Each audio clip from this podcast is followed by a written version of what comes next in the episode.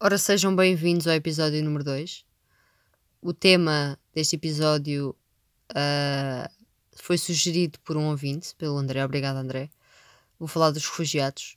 Primeiro que tudo, vou definir o termo.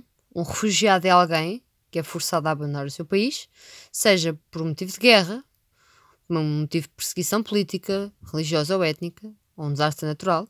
Pronto. Isto é um refugiado. Primeiramente, eu acho que temos, na minha opinião, ter em conta que estamos a falar de seres humanos. Precisam de ajuda. E por muito difícil que seja para um país, quer em termos económicos, quer em termos de serviços, quer em termos de prestação de serviços, né? é de extrema importância ajudar estas pessoas. Ponto final. Primeiramente é isto.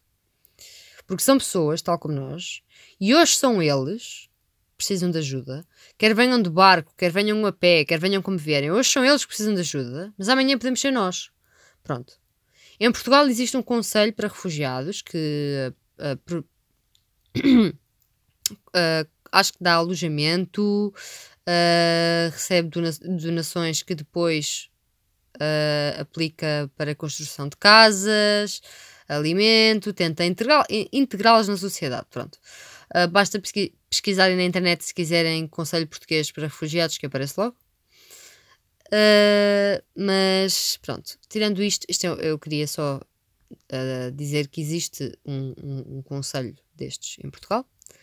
Ora, vamos a dados. Desde 2015, Portugal acolheu 2.144 refugiados, provenientes principalmente da Síria e do Iraque. Pronto. A entrada desta, destas pessoas aconteceu de duas maneiras ou era um esquema de reinstalação, ou seja, eram refugiados que vinham destes países de origem diretamente para cá, ou então era uma, uma recolocação da União Europeia. Ou seja, são refugiados que conseguiram chegar à Europa e depois foram recolocados noutros países da União Europeia. Pronto. Este esquema de, recolo de recolocação da União Europeia fez com que fossem recebidos 1.550 refugiados. Destes, 50% abandonaram o país, apesar de, do governo do, do país em questão abandonaram os países onde estavam, pronto, apesar do, dos governos dizerem que os movimentos uh, estavam a ser significativos, os motivos destes abandonos centravam-se principalmente na, na, uni, na, unificação familiar, porque estas pessoas perdem, uh, não sei se já perceberam, a família, uh, deixam para trás não só os bens, mas às vezes pessoas. Uh, e este abandono também se dá devido à procura de novas oportunidades de, de habitação e de trabalho. Porque as, buro as burocracias legais e as dificuldades em arranjar trabalho são enormes para estas pessoas. Nós não estamos a receber pessoas uh, sem, sem estudos. Nós muitas das vezes estamos a receber médicos e engenheiros que não foram aproveitados pelo nosso país. Que foram trabalhar se preciso em limpezas ou na construção civil. Não, não estou, não estou de forma alguma a desprezar esses trabalhos. Estou a dizer que temos pessoas uh, com estudos altamente qualificadas e não soubemos aproveitar estas pessoas devido às burocracias e às equivalências e às licenças de trabalho. Portanto, logo aqui eu acho que isto é ridículo. É ridículo. É uma falta de organização. Não me venham dizer que é outra coisa. É falta de organização. Depois temos aqui o senhor, diretor executivo da, da, da, da ONG, a dizer que, que ainda há muito por fazer. Olha que novidade. E que a responsabilidade de acolhimento dos refugiados deve ser partilhada entre os parceiros europeus. Isto até a minha avó diz, não é verdade? Que tem qualquer, não tem qualquer tipo de conhecimento sobre os refugiados. Uh, em maio de 2019, os Ministérios da Administração Interna e da Presidência e da Modernização Administrativa, administrativa desculpem, indicaram que Portugal foi o sexto país da União Europeia que mais refugiados acolheu ao abrigo do programa de recolocação. Muito bonito. Pronto. Uh, entretanto, o Parlamento Europeu, dia 24 de outubro, chumbou as resoluções relativas ao salvamento deste, destas pessoas do Mediterrâneo. Estão a ver aquelas pessoas que estão a vir de barco Estão a vir num barco insuflável onde é suposto se calhar estar uma pessoa ou duas, estão no meio do mar, perdidas, com uh, eh, 30 pessoas dentro desse barco, em que alguns afundam, outros têm sorte e vão parar a qualquer lado. Pronto. Uh, o Parlamento Europeu uh, não, não quis saber.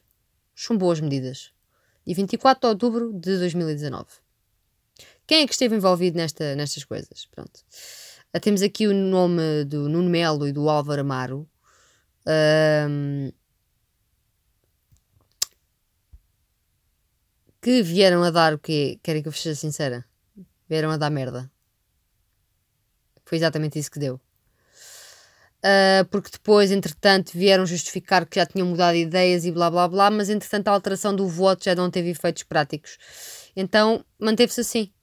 O Parlamento Europeu, e desculpem a expressão, cagou nos refugiados. E como é que é possível? Eu não percebo como é que é possível a Europa assumir desta forma um assunto tão delicado quanto este. Isto é desumano. Isto é desumano.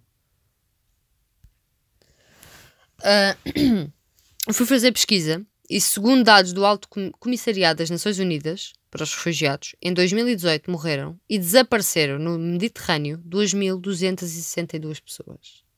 Sabem o que é que é desaparecer do mapa 2.262 pessoas? Agora vocês pensam, ah, o número podia ser maior. Podia. Mas são 2.262 pessoas. Desapareceram do mapa. Imaginem vocês estarem no vosso país, o caos à vossa volta, e alguns membros da vossa família conseguem fugir e de repente vocês não sabem deles. Eles podem fazer parte destas 2.262 pessoas. Isto foram pessoas que estavam a tentar chegar à Europa e que desapareceram. Porquê? Porque provavelmente morreram afogados no Mediterrâneo. Porque isto acontece, não é? É assim, eu sei que isto é um assunto delicado, que isto mexe com as economias dos países, que isto mexe com a União Europeia. Não são os países só que definem as regras por si, os países têm a sua responsabilidade, depois vem a União Europeia por cima e cria outras regras, mas na minha opinião as coisas só não se fazem se não houver vontade. Se há dinheiro sujo, também há soluções. Pronto, se há, se há vontade para fazer algumas coisas mal feitas e elas são mal feitas, também há vontade para fazer coisas bem feitas e conseguimos fazer o mundo se calhar um bocadinho melhor. O que o mundo tem que entender é que isto é uma questão de vida ou morte. Estamos a falar de pessoas, estamos a falar de pessoas que morrem todos os dias. E aquelas 2.262 pessoas que eu disse são dados que eles têm. Agora imaginem os dados que eles não têm. Porque o Alto Comissariado das Nações Unidas para os Refugiados sabe o que sabe. E a verdade é esta. E é um problema grande, é um problema complicado, que envolve muita coisa, muita burocracia. Mas eu acho que, assim, ficar sentada a fazer o mínimo não, não, é, não é bom. É o quê? É para ser bonito? Para dizer, olhem, tirámos X refugiados, uh, conseguimos atingir o número que era suposto. Uh, não, esforcem-se. Há pessoas a precisar de ajuda. E não me venham dizer que eles vêm para cá tirar-nos os empregos e tirar-nos os subsídios, porque se as coisas forem bem feitas, as coisas não são assim. Quantas pessoas é que existem a viver à pala do subsídio de desemprego? Quantas pessoas é que estão em casa sem trabalhar porque não lhes apetece? É uma questão de reflexão, pessoal. E acho que atualmente é uma vergonha existirem pessoas a pedir ajuda, ajuda séria, e que esta ajuda esteja a ser negada. Tanto por Portugal como por outros países. E acho que a União Europeia está a ter um papel nojento no meio disto tudo. Porque uh, aquele chumbo de medidas que eu falei há bocado é recente. É de outubro. 24 de outubro. Portanto, foi. Uh, hoje é dia 25 de novembro. Um mês. Estão a ver? Pronto. Eu não sei qual é a vossa opinião. Muita gente tem aquela opinião de ah, vem para cá isto, vem para cá aquilo, e depois são, alguns são terroristas e não sei o quê. Eu não estou a dizer que no meio destas pessoas não há oportunistas e não há pessoas más e isso tudo. Eu não estou a dizer que eles são perfeitos, mas são pessoas. São pessoas que merecem a nossa ajuda, porque nós um dia também podemos precisar de ajuda. É tão simples quanto isto. Eu acho que as pessoas têm que perceber que quando envolve só a possibilidade de alguém morrer, temos de ter as coisas temos de tomar as coisas, ver as coisas de uma forma séria. Isto é um assunto que, que, que me toca bastante. Que me toca bastante. Porque há famílias a chegar com malas de dinheiro ao pé de pessoas que os metem cá legalmente dentro de um barco. E eles acham que vão três ou quatro, chegam lá, têm a mala do dinheiro, dão-lhes a mala do dinheiro. E entretanto são 30 pessoas no barco, eles querem voltar atrás. E eles dizem não, não, não, não, não, sacam uma arma do bolso e dizem, e dizem entra no barco. E as pessoas entram no barco e vêm. E não sabem o que é que vêm. E não sabem para onde vão. E não sabem se vão ter emprego. E não sabem de família. E deixaram tudo para trás. Seja por que motivo for, pela guerra, pela perseguição, por que motivo for. São pessoas que precisam de ajuda. São seres humanos. Não interessa se a cultura é diferente, de que país é que vieram, não, não, não interessa. A mim não me interessa para nada. São pessoas. Se é preciso legislar melhor, vamos fazer melhor legislação. Se é preciso uh, criar novas regras, diminuir as burocracias, ser mais eficiente, vamos ser mais eficientes. Não vamos jogar pelo seguro. O problema da União Europeia, o problema de Portugal, o problema de muitos países é que jogam pelo seguro, pelo confortável. Porque a política é assim. Especialmente em Portugal. É o que é confortável, é o que é seguro. Arriscar, não. Arriscar não pode ser. Pá, isto pessoalmente a mim mete-me nojo. Agora deixo-vos ao, ao, ao, vosso critério. Uh, estão à vontade para pa dar a vossa opinião. Já disse o que tinha a dizer. Uh, pá, tenho. Fico mesmo desiludida com o mundo em que vivemos. É isto que eu tenho a dizer.